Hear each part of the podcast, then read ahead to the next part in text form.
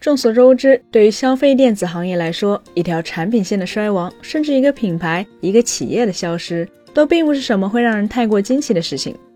有的时候，这可能源自团队的决策失误，可能是市场环境导致的无奈结果，也可能仅仅是一些企业正常的内部决策所致。但问题就在于，如果你正好在那个品牌、那条产品线、那个产品停产、退市、停止服务前，不幸刚刚成为了它的用户，那么又该怎么办呢？二零二二年九月二十九日，谷歌方面宣布，他们将在二零二三年一月十八日终止旗下 Stadia 云游戏服务。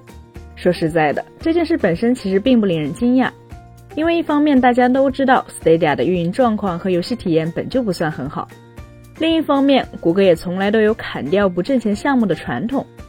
所以他们云游戏业务的暴毙，其实早在很久前就已经被许多人预料到了。但令人惊讶的是，谷歌针对 Stadia 的善后措施。虽然在去年九月底宣布将关闭这一业务后，谷歌方面立刻就表示，此前所有购买过 Stadia 硬件设备和软件服务的用户，全部都可以获得全额退款，也就是相当于玩家此前买过的设备和游戏全都可以不要钱了。但这样一来就会产生一个新的问题：虽然玩家的确相当于白得了一台云游戏设备，并且不花钱玩了一段时间，但一旦谷歌彻底关闭相关业务后，这些设备岂不就相当于变成了电子垃圾吗？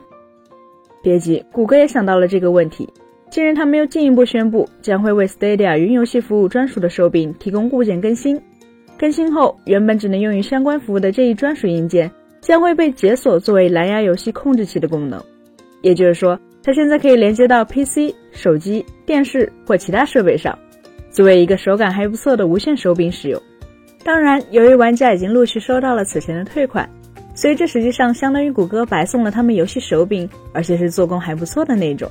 值得注意的是，其实这并不是谷歌首次为旗下产品提供临终关怀。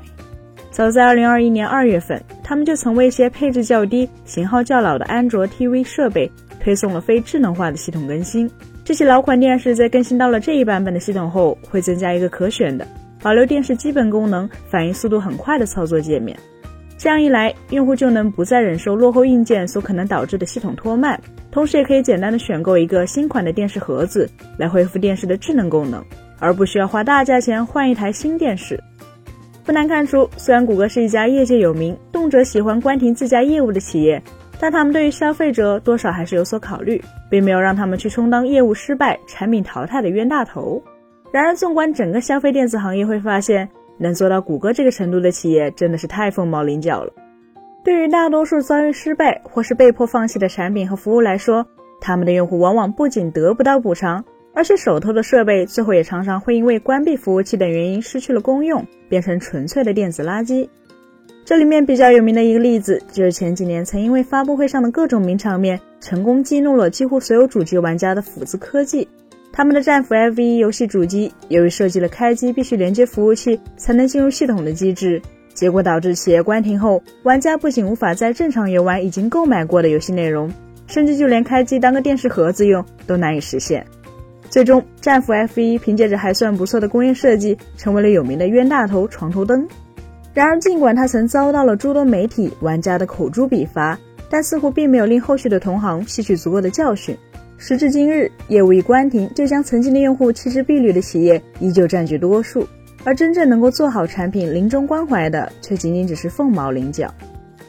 有的朋友可能会说，这是因为谷歌有钱，关停一两个业务也不怕。